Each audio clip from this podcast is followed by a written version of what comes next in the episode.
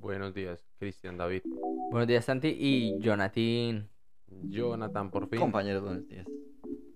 Esto es un capítulo que teníamos pendiente con un súper invitado. ¿Quién es Jonathan, Chris? Usted sabe, vaya, vaya presentándolo mientras yo voy cuadrando aquí todo.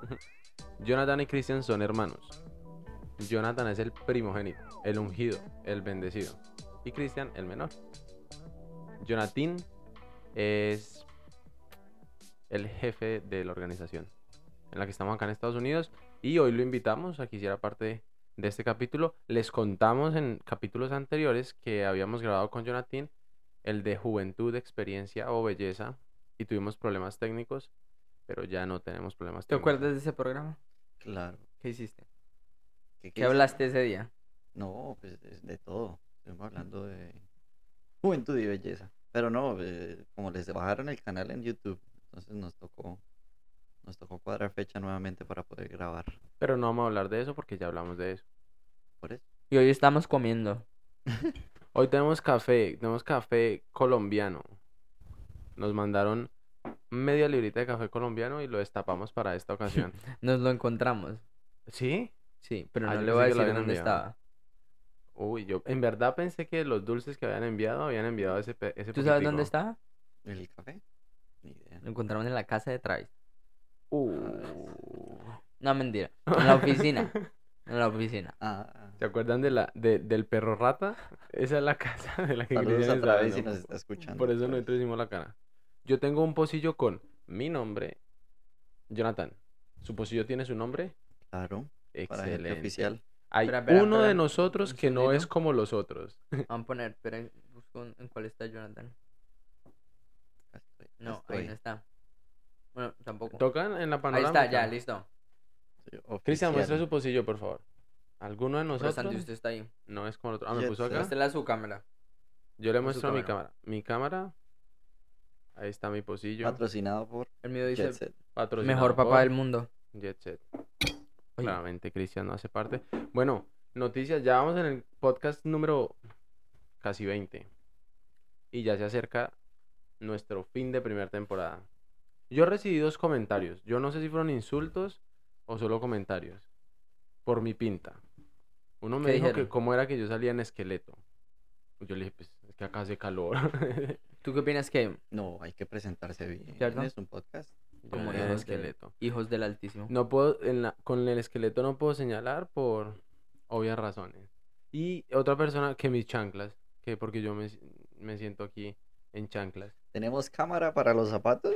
Sí, la shoe cam. Por donde usted está sentado, allá va la, la cámara que es así, abierta y se me ven las, se me ven las chanclas. Pero pues, espero que, uy, Marco, hola. Saludos de Mar- a Marco, nuevamente nos está acompañando. Marco, Ahí nos Marco. saludó. Sí, señor. Ojalá Saludos, nos Marco. acompañe para Colombia. Sí, que puede ir a Dios Colombia. sería quiera. Bueno. Bueno, ¿de qué vamos a hablar hoy? Hoy vamos a hablar de. Pues la idea, la idea es que tenemos de tener a nuestro invitado es que vamos a Nos hablar instruya. de. La última vez nosotros hablamos de los algoritmos. Entonces, algor... creo que por eso nos bajaron el canal de YouTube. Ah, Pero- bien. Pero básicamente es los algoritmos son. eh, ¿Buenos o malos? No, no, no. Eso eh, es como el cuchillo ser bueno o malo. El cuchillo no es bueno Mm. ni malo, sino para lo que se utiliza. Entonces, el algoritmo era recibir una cantidad de información y dar el, el éxito de, de éxito. Entonces, el, eh, uno de los ejemplos era el éxito. eh, el éxito es tener la cena a las 6 de la tarde. Entonces, toda la información que necesito sería eh, qué está abierto a cuál hora, eh, qué ingredientes necesito, todo, todo lo que necesite. eh, todo eso es Deje el el arroz algoritmo. prendido, lo voy a apagar. Bueno, él va a ir a pagar el arroz. Entonces, eso es la que era la, la- como una definición de un algoritmo. Y lo, lo hablamos que, que eran buenos y malos y, y cómo ayudan. Creo que por eso nos bajaron el ¿Ustedes quieren que canal. les cancelen el canal otra vez? Sí. Pero entonces, como, ¿qué cosas, qué cosas salieron de eso? Una fue que nos cancelaran el canal. Pero, pero sí, ¿a qué queríamos Yo no creo que haya eso? sido por eso. Ah, puede ser. No, es que había más cosas con el tema de, del algoritmo. Que decíamos que como alguien está intentando alcanzar la fórmula para llegar al éxito, pues nos está poniendo a nosotros información que nosotros no escogemos, sino ya predispuesta para que nosotros consumamos lo que ellos quieren que nosotros consumamos. Claro, entonces la persona, la persona encargada del algoritmo es la que decide O el éxito, sistema, el- la definición de ya- éxito. Ajá. Yo- hasta ahora, ¿tú qué opinas?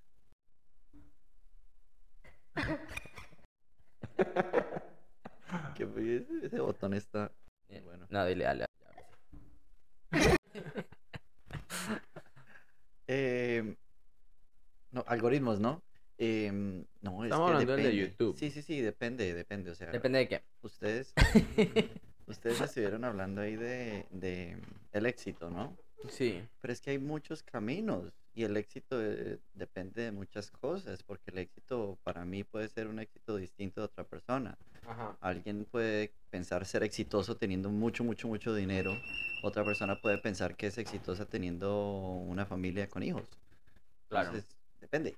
Pero pues obviamente la información y los algoritmos cambian para dependiendo lo que pues se esté vendiendo. El, el asunto es quién está haciendo esos algoritmos, porque ahí es donde cambia información y pues si es alguien confiable, que en realidad se va a basar en, en los hechos y en lo que es mejor para el consumidor, eh, la persona que en realidad está buscando el éxito, pues obviamente va a facilitar lo mejor.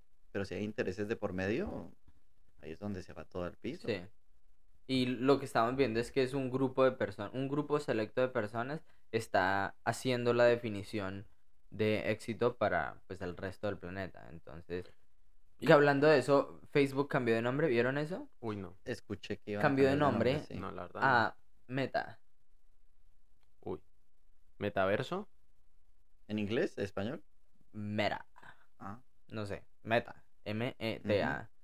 ¿Y como por qué? ¿Por salvarse de algo o...? no, es que el Por- nombre de Facebook ya estaba muy golpeado.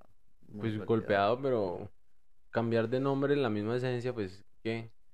Es maquillar. Hace algo en la mente de las personas. que- Mm, De la nueva no no generación, tal vez, de los nuevos consumidores de Facebook. Pero no hay nuevo. Yo no creo que haya nuevos consumidores de Facebook. Porque ahora los. nue- Ah, bueno, las empresas de Facebook. Porque porque las nuevas generaciones no les importa el Facebook. No, están en El- el empresas Facebook es de ¿Qué viejitos. reina hoy? hoy? Hoy reina TikTok, ¿cierto? Tintón. Depende. TikTok le gana a, a Instagram, No, ¿no? hay varios. Omegle. Ah, ese es el de, ese. es el de Ese en video. España, es en yo no sé, bueno, en España se pega durísimo. ¿Por qué? ¿Por qué? ¿Por qué dices? Porque yo veo shorts de YouTube. Sino que es que entre todos están conectados. Uno en Facebook ve cosas de TikTok, en TikTok ve cosas de Omegle, en el otro lado ve cosas del otro. Eso todos pero- lados se ve todo. todo eso obedece a que hay personas por detrás con intereses que, que le interesa a la gente, que le interesa a una empresa de que consuman su producto, pues que eso le genera dinero. Eso en verdad no es que haya alguien, bueno, únicamente haya alguien detrás diciendo este es el éxito. No, yo necesito dinero con su consumo, entonces lo que necesito es venderle mi producto. No porque sea bueno o malo para usted, sino porque lo que necesito es, es su atención. Pero entonces, ¿cómo hace uno para saber cuál es el, el- la información correcta, el sitio correcto, o que no se aprovechen de uno? Para eso te trajimos. Ah, bueno. Vamos a pensarlo. No, sí, porque pues, claro, muchas personas y mucha gente están alegando y peleando y argumentando que los algoritmos, que las redes sociales, que no- se roban nuestra información, que están mandando lo que sea. De hecho, hubo una película en eh, esta red de streaming que es muy famosa con el logotipo que empieza con la N rojita, no sé si Para que no nos decirlo o no, otra uno vez, nunca sí. sabe. Eh, ¿Cuál- pero cuál que habla de las película? redes sociales Netflix. Netflix. y hablan de gente Ah, yo no entendí, perdón, y estoy... entrevistan gente que trabaja, trabajaba en esas empresas y cuentan la Los cantidad creadores. de atrocidades y todo. Entonces, pues claro, todo el mundo alega, pero ¿y las soluciones? ¿Cuáles son las soluciones? Porque la solución que ellos dan, a pesar de que es la más sencilla, desconéctese. Deje de esas cosas de lado. Eso no es real. La No, gen- no la estamos gente no se va, la gente no se va a desconectar. Pero una de las cosas que ellos decían como pequeños pasos, porque uno de ellos decía, idealmente sálgase de todo, pero si Sí. no, empiece con cositas pequeñas y es, no, no le dé clic a ninguno de los videos recomendados. A, a nada que sea recomendado le dé clic. No alimente. Sino búsquelo. Búsquelo aparte. Y si no sé qué ver. Pues lo, lo recomendado. Para eso están las recomendaciones. No, yo creo que una de las cosas es nosotros ser conscientes de qué es lo que, qué es lo que queremos.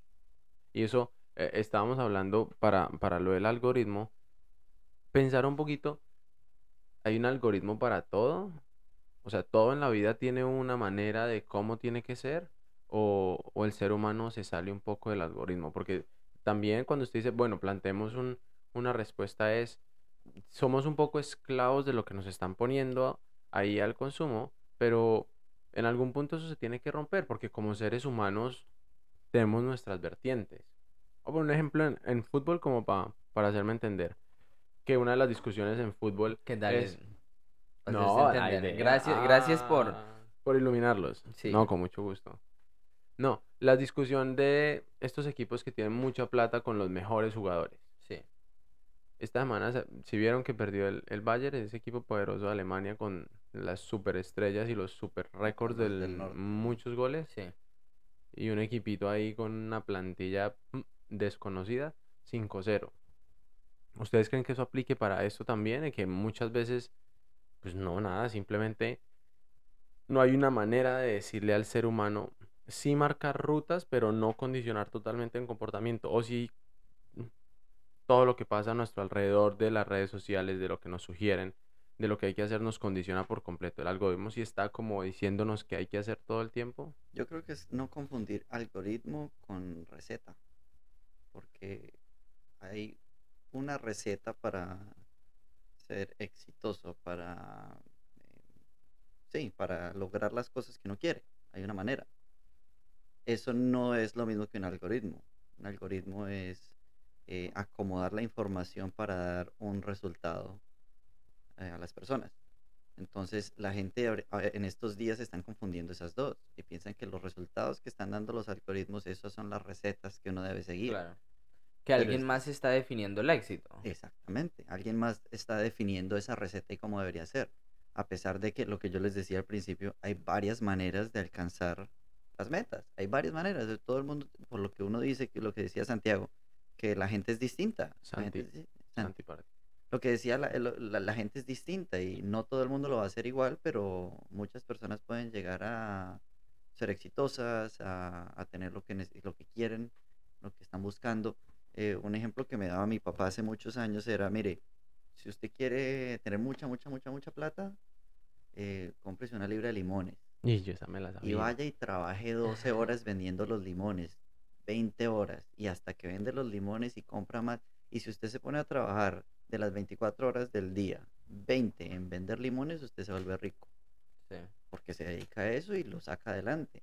Y a vender los mejores limones. Esa es una receta. Ahora es la mejor receta para alguien que es eh, introvertido, callado. eh, no, porque le toca salir, le toca estar buscando gente, le toca estar hablando. le Y porque vender limones no es la única manera de ser exitoso. Entonces, eh, son, son varias maneras. El problema es no confundir algoritmo con la receta. Bueno, ¿y qué pasa cuando no sabemos para dónde vamos? Y pues en esta, en este siglo XXI, pues las redes sociales nos dicen para dónde ir. Ese es un problema. O un poquito como pensando, yo estoy aquí pensando en la pregunta suya, ¿cómo solucionamos el problema? ¿Cómo planteamos una solución? Porque ni siquiera es un problema en sí mismo y pues no hay una solución para, para eso, pero yo lo que estoy viendo es que muchas veces nosotros no sabemos para dónde vamos y el que no sabe para dónde va, cualquier camino le sirve. Y si a mí nadie me está enseñando, nadie me está diciendo para dónde ir, las redes sociales me plantean cosas que me gustan. Yo no tengo ni idea que el éxito es tener toda la ropa de la misma marca, un patrocinio y salir en comerciales, pero eso es lo que me están mostrando. Nadie más me está mostrando nada más. Estoy bombardeado por eso. Pues hacia dónde voy a caminar. Entonces, ¿qué podríamos, qué tipo de cosas eh, podríamos hacer? ¿Cómo podríamos caminar ahí? ¿Qué opinan? Sí, yo estoy de acuerdo. Estoy cuadrando una cámara. Jonathan, ve No, yo, diciendo- yo pensaba que es, es que eso es eh, eh, pasajero, eso no es para toda la vida. ¿Qué? Sí, Jonathan? el, los- el- el éxito en las redes sociales, los que están ahí, eh, de hecho hablábamos eso con Santi que día ¿Cuándo? eh, de, de los equipos de fútbol. Siempre todos nosotros lo hacemos con fútbol. ah, sí. De hace 20 años, ¿cuál era el equipo de fútbol más exitoso? Y Manchester City no estaba por ahí. No, El PSG no estaba por ahí. no. Pero cambia. Todo, todo cambia y todo va cambiando. Y antes era el Ajax y eran unos equipos que hoy en día casi nada. Y estamos en una temporada en la que vuelve y cambia todo. Entonces, redes sociales, lo que era muy conocido hace tiempo en redes sociales, cuando yo estaba en redes sociales, era el bendito gato, la hora de- del video de como ocho horas de gato un volador? gato con eh, un arco iris. Era una El gato volador, gato, ¿no? Un gato. No la canción del gato volador, sino Ah. era un gato, un video de un gato, ocho horas del gato. Y todo el mundo le gustaba. O era el gato tocando el, el piano. piano. Hoy en día ya la gente no está en eso, a pesar de que eso era famosísimo hace mucho tiempo. Sí. Ahora están con lo de los videos de TikTok y todo eso. Ahora yo digo, ¿será que a los 80 esa misma niña de 16 años que es famosa haciendo el bendito video va a ser famosa a los 80 y pico haciendo eso mismo? Claramente no. Los jóvenes, los muchachos haciendo trucos de tal cosa o Bailando, plata o bailando. ¿Será que va a seguir eso a los 60, 70 años? Y no. Entonces, la Me estoy sintiendo viejo en esta Sí. conversación. pero entonces eh, los jóvenes están mirando eso hoy en día y piensan, ah, no, ahí está el futuro, pero eso no, eso es algo pasajero. ¿Y después qué? Entonces no Claro, lo están pero apuntando a ningún lado. Yo me estoy sintiendo viejo no por lo de que el video, que también, que fue hace mucho tiempo, sino porque otra vez volvemos a algo que habíamos hablado. Cuando uno empieza a ver este tipo de cosas, es porque uno ya está en una edad en donde se ha dado cuenta que cosas que uno, por las que uno se desvivía, las que uno creía que eran, pues ya no están. Y uno ya aterrizó la idea de eso no es lo que está. Pero a mí sí me preocupa un poquito, pues y esto suena más viejo aún, pero a mí sí me, preocu- me preocupa un poquito las nuevas generaciones, la gente que detrás, los más jovencitos. Nosotros trabajando con jóvenes, teniendo un club, estando en Estados Unidos, un país que marca la tendencia de hacia dónde va, qué es lo que hay que hacer, porque eso era otra de las cosas que hablábamos aparte del éxito, ¿no? No solo alguien me está marcando el éxito, sino que también hay alguien pensando por nosotros, hay alguien que nos está diciendo para dónde. Entonces digo, ¿qué, qué, qué papel empezamos nosotros a jugar? ¿Qué es lo que nosotros vamos a plantear? Porque nosotros tal vez podemos identificar personas que alrededor vinieron y dijeron, por ahí no es, aterrice un poquitico, en Colombia mucho, no sé, el 80% de los niños querrá ser futbolista eh, profesional, más de la mitad yo sí creo. Y alguien tiene que aterrizar y decir, hombre, de todos los que juegan muy bien, menos del 5% llega. Y si su meta es solamente jugar fútbol profesional, ¿qué va a pasar con su vida? Son preguntas que no sé ustedes, pero yo me tuve que hacer en algún momento y darme cuenta de, sí, la verdad es que no todo el mundo. Y la verdad es que el fútbol profesional, pues no da para vivir toda la vida, da para vivir el presente, pero no el resto de la vida. Entonces, ¿qué hay detrás de eso? Nosotros, ¿qué? ¿Para dónde vamos con eso? Yo lo hablaba con uno de los jugadores de nuestro equipo hace poco.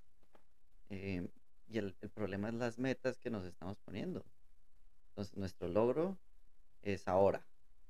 Yo quiero ser famoso, quiero ser jugador de fútbol, quiero eh, ser un buen, eh, eh, una- mejor dicho, ser famoso en redes sociales o lo que sea. Sí, Pero esas metas tienen un final. Y uno llega a ese punto y que después es solamente sostener eso. ¿Y cuánto tiempo puede sostener uno eso? sí. En sus fuerzas, eh, cuando uno se vuelve más viejo y más viejo y más viejo. Entonces, ¿qué tanto puede sostener uno eso? Y ese es el problema, son metas que tienen un punto y de ahí para allá es mantenga. Pero ¿qué tal si uno se pone una meta más allá que dure para el resto de la vida? Entonces, por ejemplo, lo que yo hablaba con esta persona es, eh, si mi meta es servir a Dios, esa meta no acaba. Eso es algo, eso es algo constante. Sí, Si mi meta es ayudar a los demás, amar al prójimo, esa meta no, uno no la alcanza, uno continúa. para el Es resto de la vida continúa. bastante trabajo. Entonces, si yo decido ser un doctor, un futbolista, un lo que sea, chévere, pero pues esa no es mi última meta. Mi meta es servir a Dios o amar al prójimo y, y o amar al prójimo. Y con eso yo puedo continuar. Y a pesar de que estoy haciendo cosas, puedo seguir con metas para el resto de mi vida. Y no es algo que acaba. Y yo puedo tener 80 años y todavía ayudar gente y todavía servir a Dios. No va a ser de la misma manera, no será con el video de TikTok, pero sí puede ser de pronto ayudando a otras personas. No, y normal, ¿no? En un proceso de crecimiento, de maduración, uno puede seguir haciéndolo, pero hay cosas que cambian. Yo la vez pasada estaba hablando con, con el pastor John, con su suegro, y él me estaba diciendo, yo no puedo hacer hoy lo que podía hacer hace 20 años. Y todavía, todavía sirvo, todavía hay cosas que hago y ahora hago cosas que no hacía hace 20 años. Porque no sabía cómo, porque no tenía la experiencia, porque no era mi momento. Entonces es normal que, que no. Pero eh, me puso a pensar, Jonatín, en verdad, en verdad, nosotros a título personal em, estamos siguiendo una meta que nosotros hayamos eh, alimentado, construido, o sea, en, en, en línea de lo que decimos y lo que hacemos.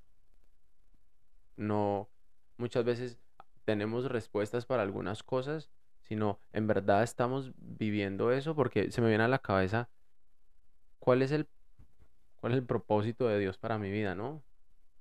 No, no, no con el, no con la, la intención de sonar a prédica, sino en la vida real. ¿Cuál es el propósito? Yo no sé si usted vio, porque yo tengo entendido que normalmente usted ve las, las películas que sus hijos ven, ¿cierto? Sí. No sé si usted vio cuando salió Soul, la, la de Sí. Disney que salió. ¿Se vio la película? Sí, claro. ¿Qué opina, por ejemplo, de ese tipo de cosas que es lo que ven?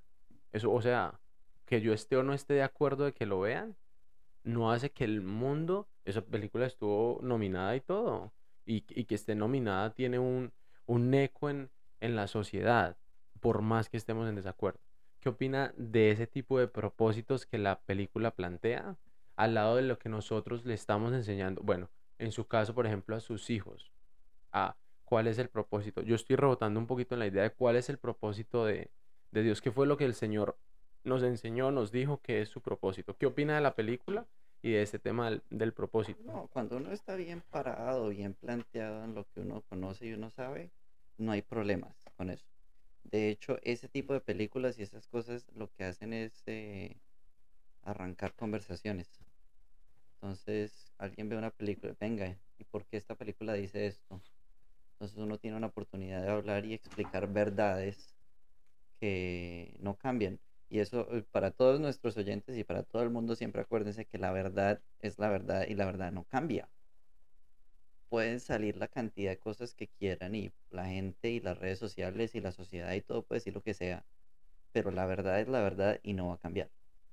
Eso se mantiene para siempre. Sí, Entonces, eh, con respecto a, a películas, y, y no solamente pues, eh, la de Soul, sino hay muchas, hay muchas cantidades sí, de sí, no, películas. no, no, es por Claro. poner, es por poner sí. un ejemplo de, de andar en algo. Claro, eh, con, con Porque, todas. perdón, Jonathan, porque esa específicamente dice que venimos de alguna parte del universo Mm. y nuestra personalidad es porque hay almitas y cositas alrededor, que es una fórmula como las chicas superpoderosas, azúcar, flores y muchos colores y nacieron. Entonces como pico, a usted le pongo un poquito de música y a usted le pongo un poquito de pintura y a usted un poquito de deporte y a usted un poquito de letras y ya. Porque este man está en una crisis existencial, no sabe muy bien qué hacer con su vida y basta ya y se da cuenta, ay, yo nací porque me pusieron un propósito en la vida, el mío es tocar, ya mi, mi vida tiene sentido, ¿sí? Pero esas cosas que están alimentando, por eso puse como ese ejemplo, porque es algo súper gráfico que explica problemas que todos tenemos, porque llega un punto en donde nosotros decimos, bueno, yo entendí que el Señor me puso a amar a mi prójimo y que hijo de maca tengo trabajo para el resto de la vida, porque hay días que no quiero amar a mi prójimo y hay circunstancias en que yo no quiero amar. Eh, esa pequeña intervención. De por eso, por eso el ejemplo de la ¿Para eso lo película. interrumpió? Sí, de- del porqué de, de esa película. Porque creo que no, no. No, hay, hay- que saber, o sea, eh, las verdades. Uno vuelve y regresa a las verdades. Eh, Dios nos creó a nosotros. Y yo creo que Dios nos ama tanto que tiene un plan maravilloso para cada uno de nosotros. Si el Señor nos pone a nosotros un amor por el fútbol, porque eso yo creo que viene de, de- de Dios, nos pone ese amor por querer jugar y nos sentimos bien en la cancha cuando porque es que uno cuando se mete a la cancha y está jugando y está en medio de eso, puede estar lloviendo, puede estarle doliendo la pierna a uno, lo que sea, uno siente un gozo, una cosa bien, uno se siente bien. No todo el mundo lo tiene, y yo creo que Dios lo pone en, en nuestros corazones para servirle. Hay gente que es la música, hay gente que es el arte, hay gente que hay, mejor dicho, muchas cosas. Pero esas son cosas que yo creo Dios nos da. Y es nuestra labor trabajarlas. Sí. Y eso se crea mucho, ¿no? Hay muchas cosas de ahí para allá en la- cuando uno va creciendo y, y cómo lo crían a uno y en qué país nace uno y muchas cosas que son de eh, donde crece uno y cómo se cría uno, pero, pero yo sí creo que esas cosas Dios le da a uno. Lo hace, eh, le, le da el amor a uno por, por esas cosas. Chris, ¿Qué? ¿tiene algo para decir? No, me parece muy interesante lo que están diciendo. Sí. eh, sí, pero todavía no es el tema. Vamos a tomar un, un break de dos segundos y, y ya volvemos.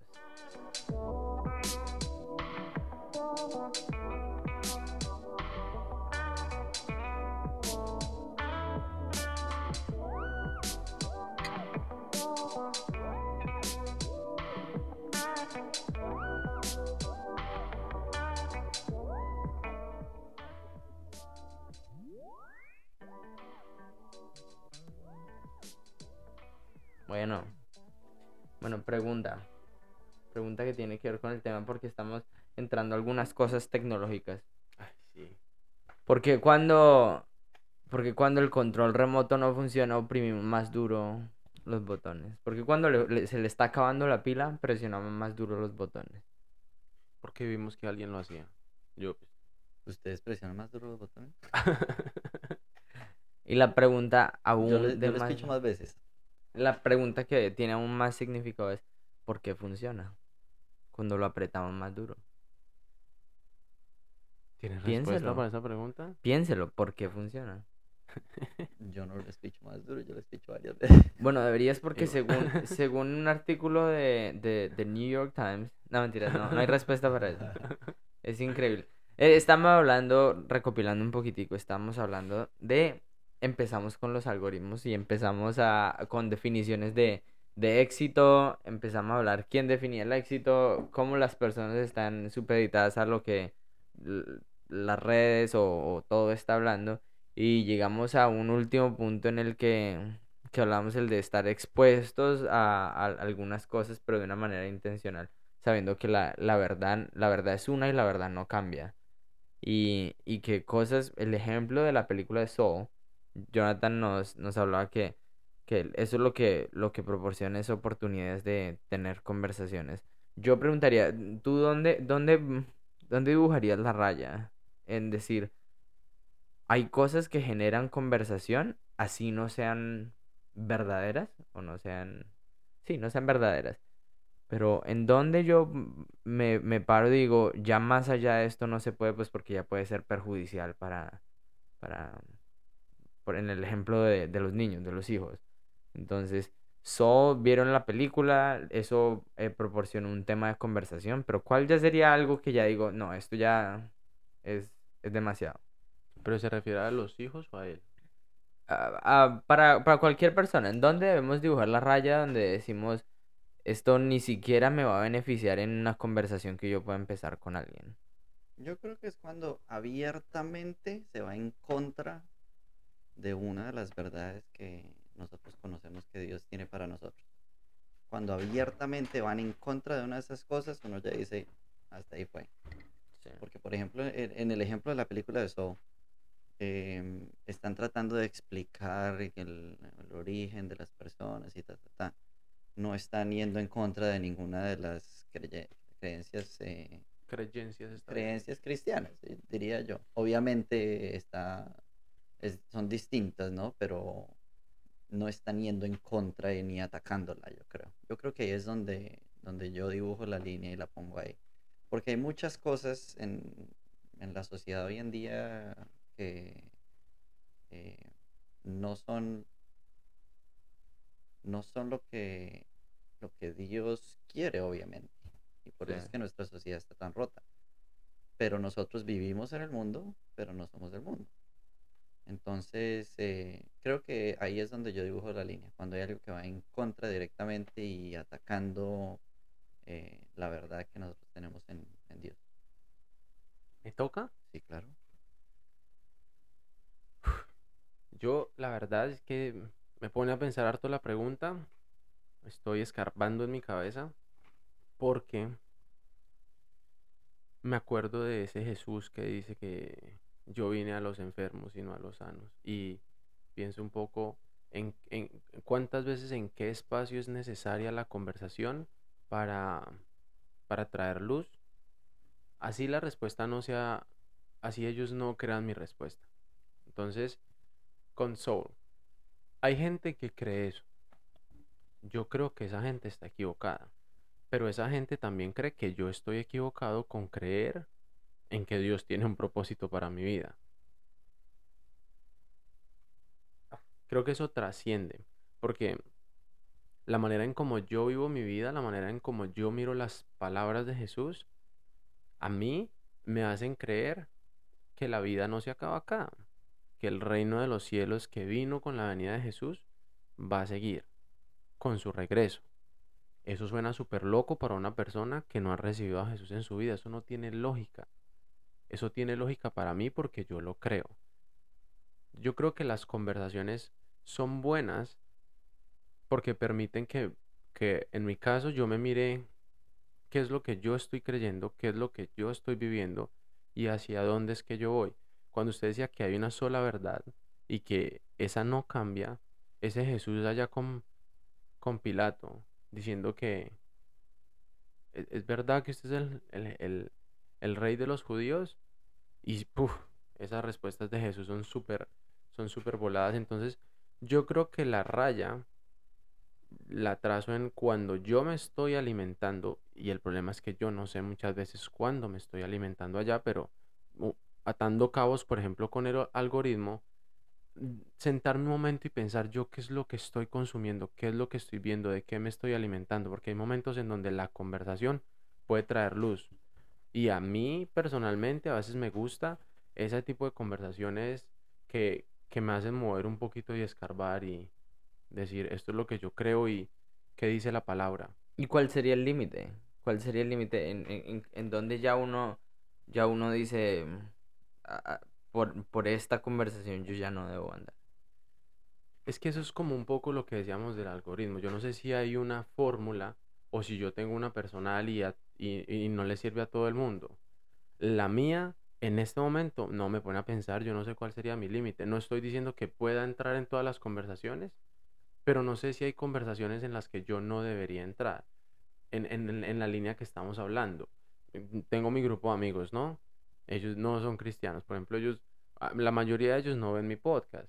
Hay conversaciones con ellos acerca de mujeres en las que yo no entro, no tengo, o sea, hace tiempo decidí que yo no debo entrar porque la verdad es que no es una conversación en donde yo pueda traer luz, es una conversación en donde yo voy a terminar mal, porque yo lo sé, porque ya lo he experimentado.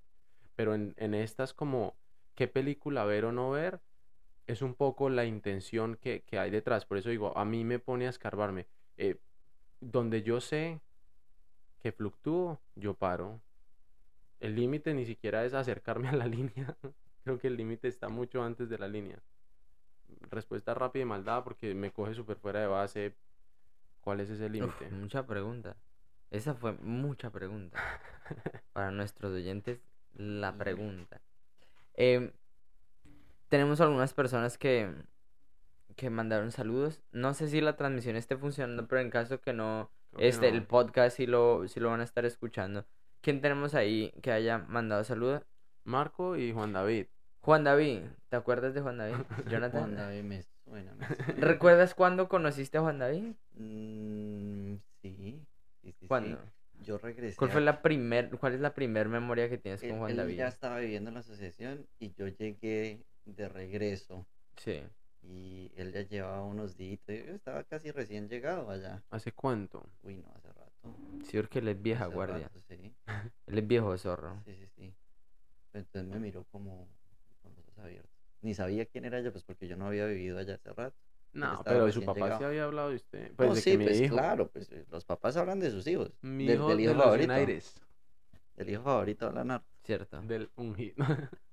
El de la bendición. Ah, Y, y de Marco. Mandarle un saludo a Marco. Marco, no, bien, qué partidazo que jugó este ¿Tapó ayer. no? No, no, No. no, ayer jugó. Ah, sí, Uy, no le mano. conté a la gente que ayer fue mi regreso a las canchas. Ya Ah, no podía usted hablar más del ¿no? accidente ¿Cómo y no hablé del accidente. ¿Cómo le fue en, en su regreso a las canchas? Me empacaron cinco goles. Ah, bueno. Menos de los Pero ninguno fue. culpa, bueno, el, el último fue culpa de él. ¿Cómo fue el último? Jonathan, Ah, cuéntanos cómo fue el último. No, pues, El paquete. Íbamos perdiendo por uno, Cuatro, últimos tres. tres minutos.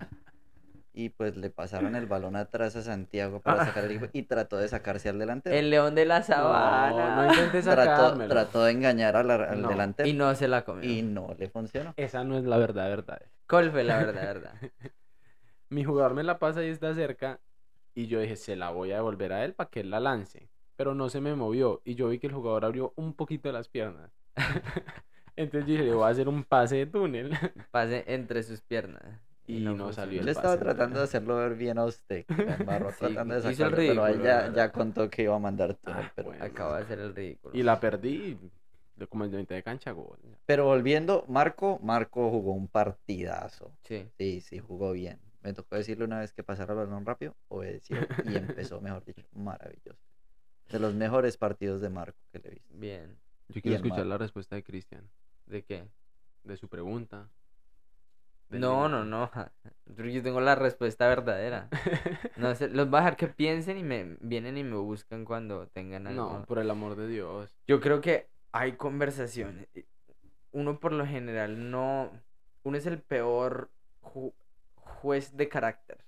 La, per- la peor persona para juzgar el carácter propio es uno mismo. Sí, Eh, menos yo. cierto. Entonces, decir, este es mi límite, es algo que, que estaría mal. Yo creo que uno debe tener personas en las que uno confía en el criterio de ellos, que, que han caminado un poco más, que lo conocen a uno y que lo aman y que tienen más experiencia para ayudarle a trazar ese límite. Una persona que, que me ame, que esté ahí y que yo tenga esta conversación, esta pregunta y, que me diga, tal vez a estos temas todavía no se meta, no es el momento. Bueno, Eh, pero y límites para tu hijo, por ejemplo. Ah, no, pues ¿Qué, tiene qué límites pones tú ahí? Yo voy a escuchar a los padres. No, tiene, tiene muchísimos límites, pero pues teniendo en cuenta que tiene dos años. Yo cuando respondí, les respondí fue porque yo pensando en mis dos hijos, Sí, sí, sí. es, eh, cuatro y seis años, ya casi cinco y siete, Sí, em, viendo películas de Disney, por ejemplo. sí. Entonces, ¿qué películas la ellos dejo usted ver? ¿Qué películas no? ¿La respuesta que usted dio fue pensando en el diálogo con ellos o Sí. con un ter... Ah, No, no, yo no, lo había en entendido como que alguien dijera, oiga, se vio solo y usted, ah, qué buena oportunidad para hablar con esta persona de eso. también, también eh, creo que sirve para, para otras personas, Ah. pero eh, eh, en personas que uno está cuidando y cuidándose a uno mismo, creo que ese es un buen límite. Uno sabe que esas cosas que van en contra de las verdades que Dios tiene para nosotros son, eh, no, no hay, no hay, no hay que gastarle pila. Pero entonces yo pensaba, por ejemplo, en mis hijos viendo películas de Disney y todo. Hay películas que yo no los dejo ver a ellos de Disney, a pesar de que son de niños. Porque me parece que la temática que tienen y de todo son duras. Y no son para que ellos las vean. Sí. Hay otras películas que, eh, volviendo casi a los 90, la gente, no, que aquí tiene un mensaje no sé qué, que tiene mensaje tal. No Sí. puede ver el Rey León, no puede ver la otra. Entonces, eh, eh, La. ¿qué? No la toque con la mano. Ahora estoy tocando con la mano. Eso. Ahí ya está. Em, Shakira. entonces, es- eh, sí, no hay muchas. Uy, Shakira tenía la de mensaje subliminal. Pues eso habían dicho que eso había hecho No, el eso- pacto con Belcebú y eh, que yo... Y- Con el y viruñas. Vuelvo y digo, eso es, eso es por temporadas, ¿no? Ajá. es Siempre todo alguno que está en el momento le sacan eso. Pero eh, eh, creo que eso era lo que yo decía con respecto a Sí. mis hijos. Ese es Ah. el Y, límite. y, y aún así aplica lo que yo digo porque tú eres esa persona que sabe más y que los conoce y los ama, que les va a ayudar a... Pero en, por, razón. alguna, por alguna razón nosotros creemos que nosotros nos podemos poner ese límite Mm. cuando los límites están puestos porque sabemos que no deberíamos llegar allá. Entonces, sí, tener una persona cerca que me la, la respuesta a lo de David es que tiene una cantidad de restricciones, cantidad de cosas, porque tiene dos años, no tiene más. O sea, yo no puedo tener con él, la de Soul, yo no se la dejaría ver, porque yo no puedo tener esa conversación con él todavía. Los tuyos ya tienen una Ujú. edad donde esa conversación se puede tener. David no, entonces eso va a ser de las primeras imágenes que él va a tener. Y en algún momento eso le sal- le saltará a la memoria y, y va a jugar un efecto contrario. Ahora, un brinco con Brincones. respecto a nosotros. Este brinconcito, ¿no? Yo soy brincón. Los de Sí. Ar- No, mentira. La Sí. vez pasada hice que- me puse de chistoso con lo de pijao y hice quedar mal a mi abuela. Sí, insultó a la abuela en uno de los... Santiago haría algo así. Sí. Y ella lo sabe y mi familia lo sabe. Sí. Eh, eh, para ver una película nosotros en verdad en la practicidad le preguntamos a alguien, oiga, ¿usted qué opina de, de yo ver esta película o qué opina yo antes de eso? Ustedes están hablando de sus hijos, ustedes son los que generan la conversación con sus hijos, le generan pensamiento, les están enseñando cosas, respectivas edades y todo, pero ¿qué de nosotros que, por ejemplo, un soul, pues a nosotros nadie nos dice cuidado, sino que uno la ve y con qué criterio va uno? Otra vez partiendo de lo que hablamos de, ahora vemos las redes sociales como las vemos, porque es un hombre casado para los 10 años, con sus dos hijos, con proyectos, entendió qué, qué es lo que el Señor lo ha llamado a hacer, está caminando en este propósito, nuevos desafíos por delante, pero ya tiene respuestas claras que ya ha tenido que caminar. A ver, películas, digamos. A ver, Película, películas, es que- música. Lo que decíamos al principio Quiera, algoritmos, hay muchas, muchas maneras y muchas cosas. Co- Con, respecto a las películas, por ejemplo, uno tiene que guardar su corazón. sí. Y lo que yo les decía, mi límite es eh, cosas que van completamente opuestas y están atacando los principios que Dios ha puesto, me parece que uno no tiene que ver. ¿Por qué? Por ejemplo, porque van en contra directamente y están atacando lo que el Señor ha dicho. Pues yo le Entonces, pregunto- por ejemplo, películas de terror, horror. A- mí no me gustan, es un género que no veo, no me gusta. Me parece que la, la gente que ve esas películas no, no, no veo por qué quieran verlas y asustarse y todo. Porque lo que me enseña a mí la Biblia es que eh, el Señor es lo contrario, porque el, el, el perfecto amor echa fuera el temor. Y ¿Puedo hacer de abogado del diablo? eh, ahorita. Pero entonces ese es, ese es mi nivel, ese es, ese es mi límite. Entonces yo no me meto a ver ese tipo de películas.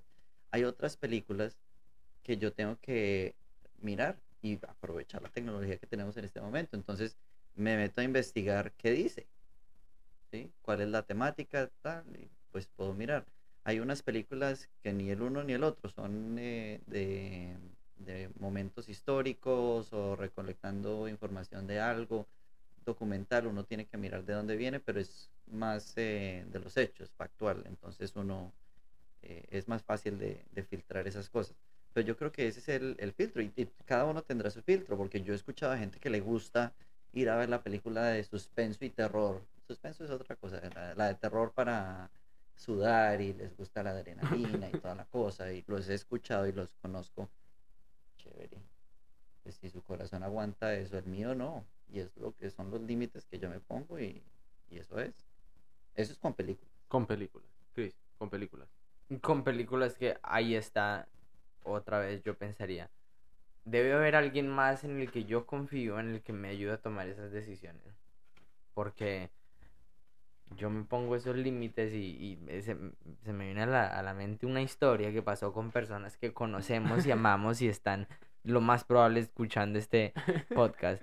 Se metieron, se metieron donde no tenían que meterse y sabían que había algo malo en lo que estaban haciendo porque lo escondieron. Y, y, y ellos mismos no, no ponerse ese límite, no porque piensan que no hay problema. Entonces, por eso es que yo como adulto responsable, es que una cosa es cuando uno es un muchacho. Entonces, cuando uno es un muchacho, Yo sé uno estás intenta, hablando. uno intenta salírsele, uno intenta salírsele a los adultos. Ajá. Pero, pero, ¿qué, cu- pero, pero ¿qué cuando ya no hay un adulto ahí encima Pero mío? fíjate, fíjate que el límite estaba ahí. Yo, yo sé qué situación estás Ujú. escuchando. Yo también. Ellos sabían que no debían ir a ver esa película. El límite estaba ahí. Ellos decidieron cruzarlo, justificándose ellos Y, mismos. eh, Entonces, pe- pero la que persona que, refiero- tú dices tenerla ayuda, Pero entonces uno sabe los límites, uno los conoce. Había un límite. Pero, Pero lo- pero a, lo que yo, a lo que yo me refiero es que si eh, lo más probable es que si no está ese- esa persona que les pone el límite, ellos no van a ver la maldad en eso, van a, no, no hay problema, y no van a ir escondidos a meterse y van a ir en, en una ignorancia a algo que, que es un terreno donde no deberían estar caminando. Más a eso me refiero, porque pues embarradas sí que saben que está el límite y se le salen, y siempre nosotros vamos a película era? eh, Anabel. Anabel. Imagínate. Anabel. Entonces, Pero sí. Abogado del diablo. Dos Ah. preguntas de abogado del diablo. Uno, ver películas em, como la que la, la película en cuestión o películas que atacan directamente lo que yo creo. Oh. El límite es No, no, no lo que yo creo. Los principios verdad. que el Sí, Señor la ha ver- puesto, la verdad. La verdad. Claro, que- eso es lo que nosotros decimos creer, la verdad de Jesús, que para nosotros Dejémoslo en la verdad, porque es que muchas personas interpretan mal la... Bueno, en la verdad. eh, ver algo en contra, que, que está, me está presentando lo que es en contra de la verdad, cambia la verdad. No presentando la verdad, atacando la verdad. Es que esa es la diferencia, porque por ejemplo, Sol estaba hablando, en mi opinión, algo completamente opuesto a lo que nos enseña Dios. A mí- exacto. pero no estaba atacando, eh, lo- eh, sino estaban presentando algo que es completamente distinto. Entonces, eso puede crear conversación, puede crear ciertas cosas, Sí. eh, pero ahora que lleguen y empiecen a decir, por ejemplo, no, porque todo lo que enseña la Biblia está mal y ustedes han escuchado esto y que lo otro, eh, ahí es una línea que uno pone. Pero yo creo que eso es por el, por, por la manera en cómo uno ve la película, pero la profundidad es que si bien no está atacando la verdad de frente, está poniendo en paralelo algo que yo también creo. Entonces, por eso digo, no la veo porque es difícil llegar a este nivel de Pero, pero conversación si con va a ser de, si va a me abogado del diablo en esta, en esta. Ah, me quedo de abogado todavía. Pues es que tiene que, es que tiene dos que tener, tiene que tener, por ejemplo, pensar en el hecho de que que hay de bueno, que hay de bueno en, en la película.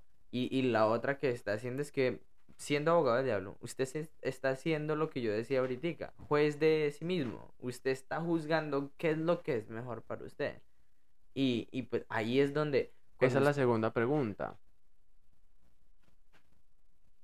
¿Qué criterio tenemos nosotros para juzgar lo que el otro sí debe o no debe? Hay momentos. En el ejemplo que estamos dando, la edad y el espacio en el que está.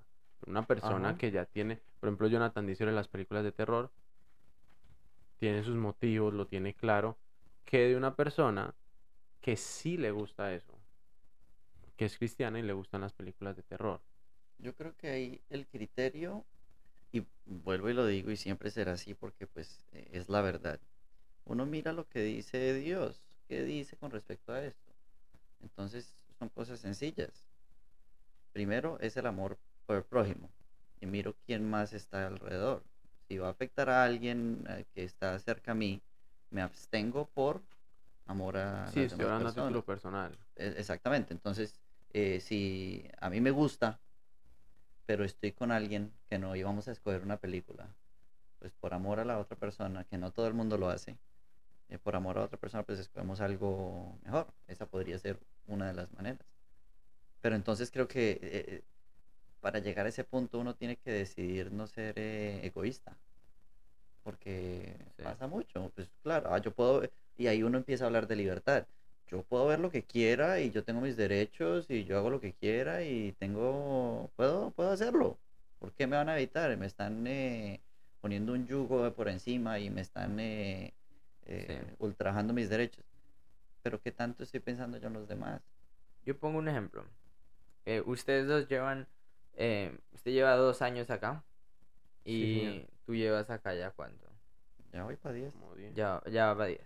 Entonces, cada vez que yo vengo de Colombia y me los encuentro ustedes, ustedes eh, están, están de... Saludos, reí, sí, un saludo. Saludos desde Alemania, soy su fan número uno. Daniel. Daniel. Niño. Saludos a Daniel Niño. Pero Marco también me dijo que la, que la conexión está un poco malita. Sí, sí, estamos teniendo problemas de internet. Pero todo Dani, en- Dani recién saludó, lo que quiere decir que Ojalá se haya escuchando. restablecido. Sí, la mi cámara está congelada. Dani, yo creo que entró, saludó y cerró. Saludos No, a Dani en no, caso no. que lo haya hecho. No, ¿Está, él- está despierto tarde o despierto temprano? No, ya es No, como tarde. No, está 7, bien. 7 para 8. Sí. Bien, bien. ¿Qué jugador ese año?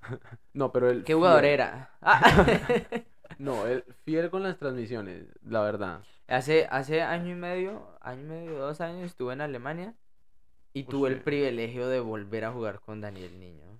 Jugamos en una cárcel. Una literal cárcel. Fuimos a una A prisión. una, ca- a a una prisión. Sí. Y nos tocó jugar en, en como fútbol sala. El Sí. hombre y la magia la tiene intacta. Aquí les cuento.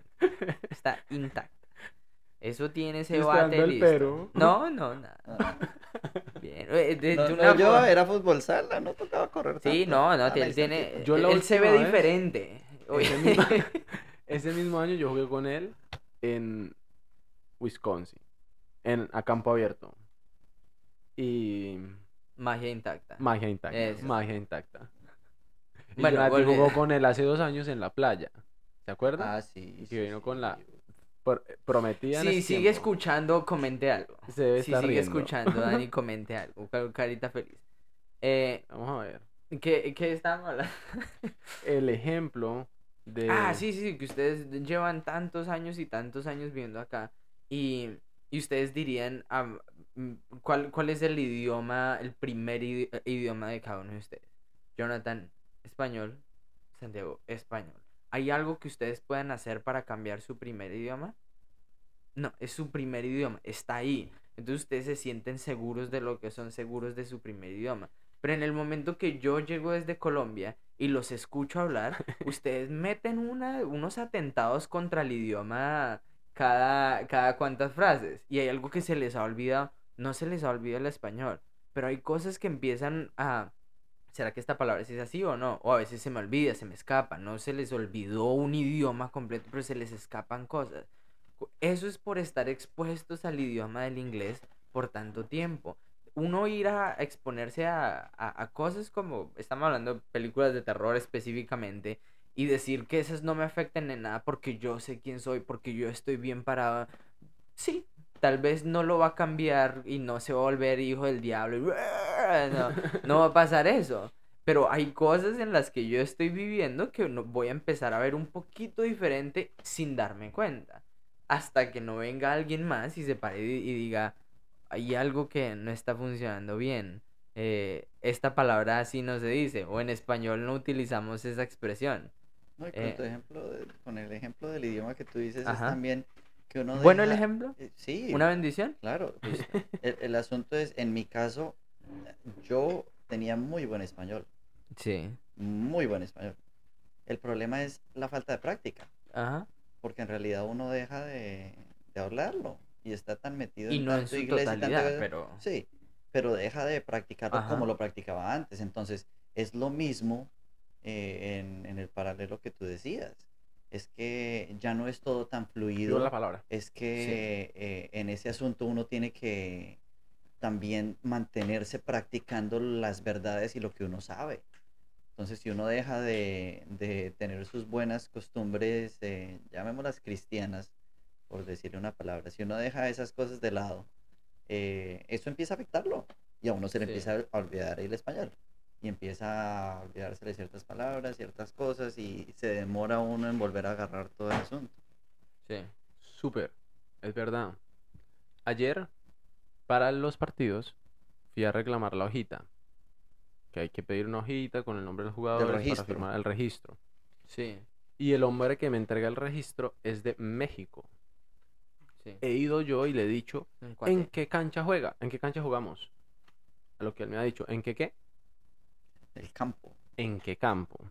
Entonces, yo creo que no es malo, pero el español colombiano está siendo aporreado. Yo, yo voy a Colombia y digo en qué campo juego y la gente dice, oiga, ¿qué le pasa? mi papá me molesta mucho porque él dice que yo hablo rolo. Imagínese eso. Yo lo saludo y mi papá dice que yo hablo rolo. A lo que... Y lo está molestando, le está dando halagos. ¿Cuál es halago? Me está insultando, aunque coraz- eh, Bogotá está en mi corazón. español. Bogotá está en mi corazón. No, como hablar rolo no está, no, no es parte de mi amor por Bogotá. Que Dani nos diga si sí se escucha más rolo. Yo solo a veces digo su merced, pero mi su merced es aporrea el rolo. Mi su merced no es un rolo. Em, hay mucha riqueza idiomática y hay mucha riqueza por fuera que creo que sí es de coger con pinzas, pero también me parece que es bueno en como ma- matizando. Conteo número uno. La palabra. Em, es de ser cuidadoso de que haya alguien en que en amor me esté diciendo, oiga, ya lo veo mucho, ¿qué pasa? Que se, se metió entonces a las películas de terror porque me estoy pensando en, en, en el texto de Pablo de todo me es lícito, pero no todo me conviene. Porque ya, entonces se, se, se echó a la locha y todo le sirve. Pendiente que yo no. yo- solo para hacer una clarificación, yo no estoy hablando de la cantidad de tiempo que uno pase, sino de la Mm, influencia que cada cosa que yo meto a mi vida tiene. Más, más que el tiempo. Porque obviamente si yo veo 20 películas buenas y una de terror eh, en cantidad, pues sí, es mínima. Pero es- yo estoy hablando de la influencia y la, el, el voltaje de cada influencia. Sí. Solo para que... Sí. Y, y yo lo que estoy planteando es qué tan, qué tan malo es algo que pueda terminar siendo enriquecedor. En el ejemplo, porque es que hay muchas líneas de trabajo en esto, pero por ejemplo, en el ejemplo de la palabra campo y cancha. Decirle campo al mexicano y cancha al colombiano, sí, para alguno de los otros cruzar las palabras es aporrear el idioma. Pero desde este lado puede ser enriquecedor tener las dos palabras. Y está haciendo la misma. Y creo que nos, nos va a confundir mucho porque nosotros empezamos, empezamos hablando, el, el, el ejemplo que yo de- di del idioma tiene que ver con la influencia que tiene lo que yo meto en mi vida. Ajá. Y ahora el, el ejemplo del idioma que usted, usted agarró el ejemplo que yo puse para hacerlo de una manera diferente que nos lleva a otro punto. Entonces sería Poniendo el como- ejem- cogiendo el ejemplo del idioma. Sí, o sea, no estoy diciendo. No, no es una con. No estoy respondiendo a su argumento, sino diciendo muchas de las cosas, porque estamos con la película de terror. Ajá. pero muchas de las cosas pueden ser enriquecedoras, pero otra vez vuelve, partimos de la base que es cierta, yo soy mi peor juez. Por ejemplo, ¿qué puede ser enriquecedor? Un ejemplo más claro. El del idioma, estoy pensando en algo, es que estamos en el género de películas. Sí. Ajá. Por ejemplo, en Soul, para mí es súper enriquecedor la verdad que yo creo. A mí la película me pareció malísima. Me la vi y no, yo no le saco provecho. Eso no, para mí no hace que yo no la tenga que ver, ni que la tenga que ver. No tengo que ir a recomendarla, ni buscar más películas como esa, porque por ejemplo cuando me la vi, ni idea de qué era. Sí. Para mí terminó siendo súper bueno cuando alguien se acerca, tuve una conversación con alguien X, súper random, el tema estábamos comiendo y, oiga, ¿se vieron Soul? Sí, qué película tan buena, ¿no? Y yo dije, no, a mí la verdad... Qué hueso. Claro, porque ese, esa película alimentó las bases que yo he creído. Me pareció malísima y no le veo ningún sentido y esto es lo que yo he creído. Y me, fue bueno para mí darme cuenta, pues que en mi relación con Dios he crecido tanto que no tengo miedo de hablar de esa película y decir lo que yo creo es totalmente diferente. Como película, la animación chévere, pero lo- el mensaje de la película no. Entonces, Que es que, que es que poder adquirir como conocimiento de esa manera, yo creo que debería ser la excepción y no la regla.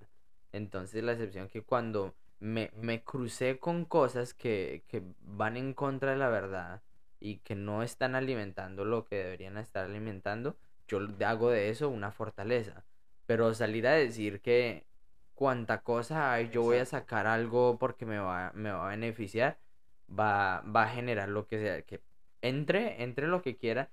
Y es, es uno decir, yo soy consciente de qué me afecta y qué no me afecta, lo que no es cierto.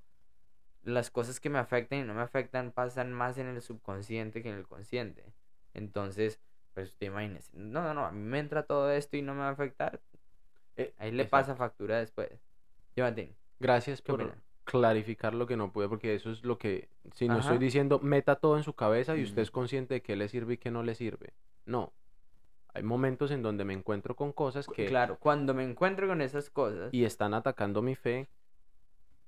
Tranquilo, tranquilo que la película no, no, le, no le puede cambiar su vida. Si lo movió tanto, vaya a un tercero y dígale, oiga, esto me tiene movido. Que era lo que decía Cristian, tener a alguien al que uno pueda ir a hablar y que esté pendiente de uno también, que sepa también de pronto más que uno y buscar Claro. consejo.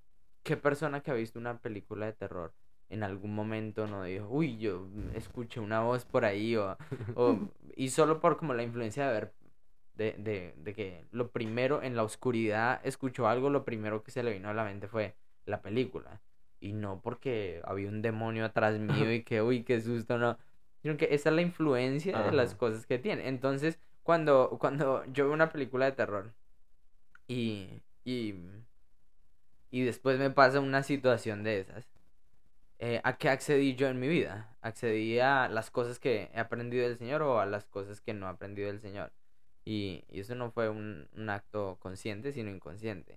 Entonces, pues, Pero lo que sigue sí va a ser consciente. Que yo ya sé qué me pasó con esa película, entonces me voy a ir a, a buscar otra, ya, mm, pues ya Claro. hay una línea que ya estoy cruzando.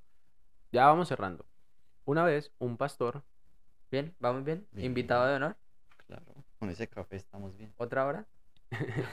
eh, fui a la casa de un pastor gringo en Colombia, que todos conocemos, Ok.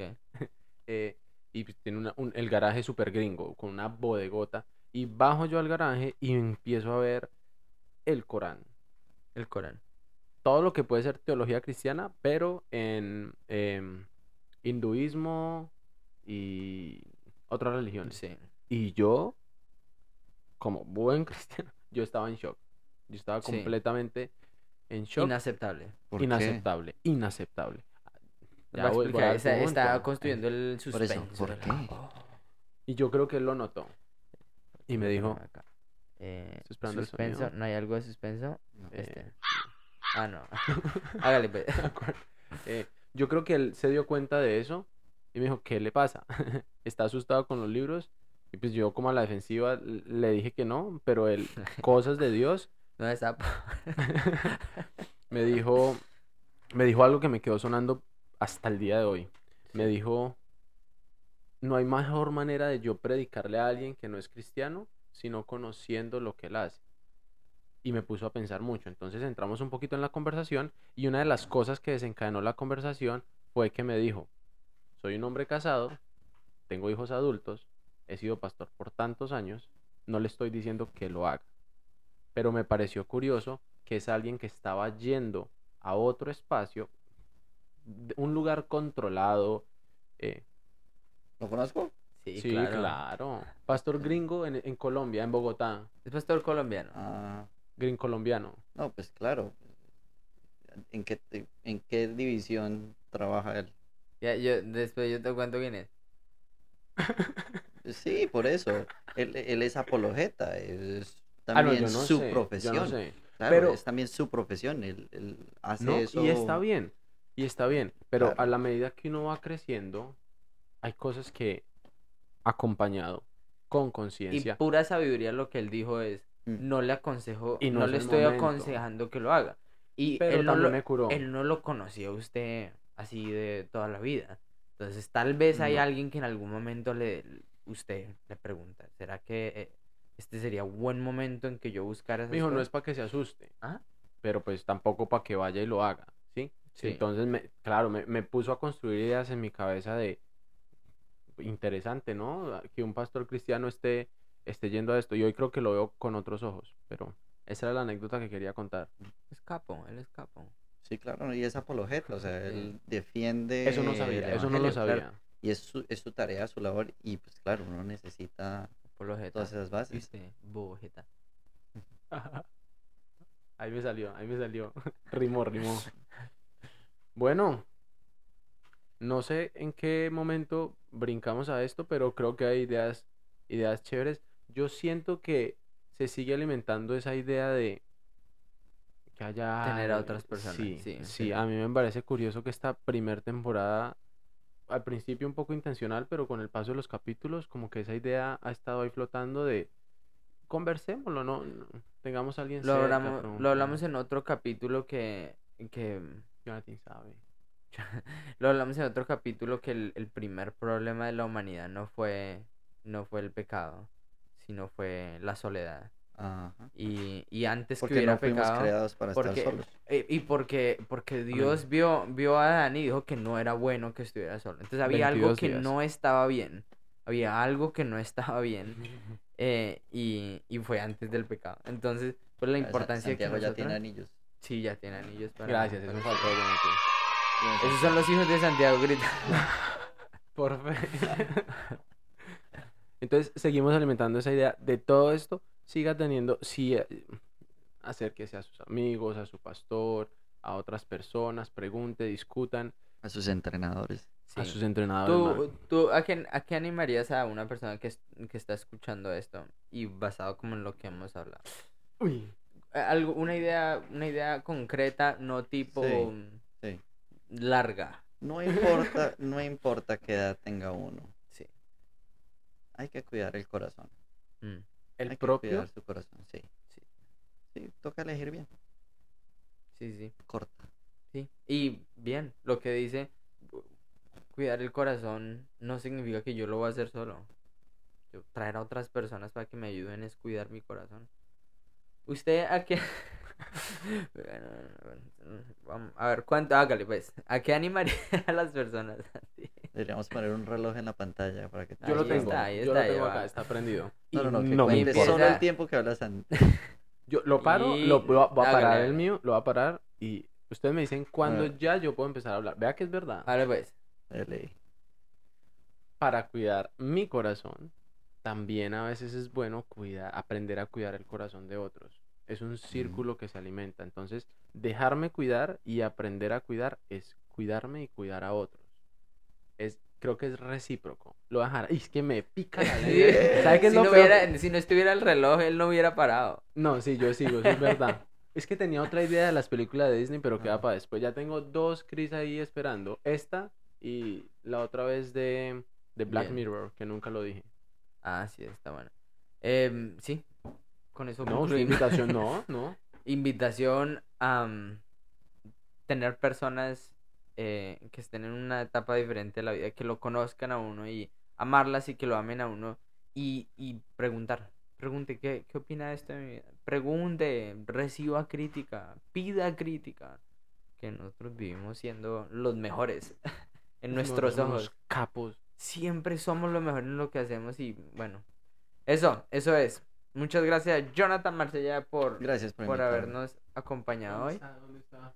Eso, Jonathan. Gracias. Eso y Como Sí. diría el famoso tuitero, me paro en las manos y aplaudo con los pies. eso, excelente. Dios los bendiga y pongamos nuestra... Se murió el celular. Va a tocar hacerlo con las voces. Tum, Tupum, Pum. no mentiras, ahí vamos con la música. Dios los bendiga thank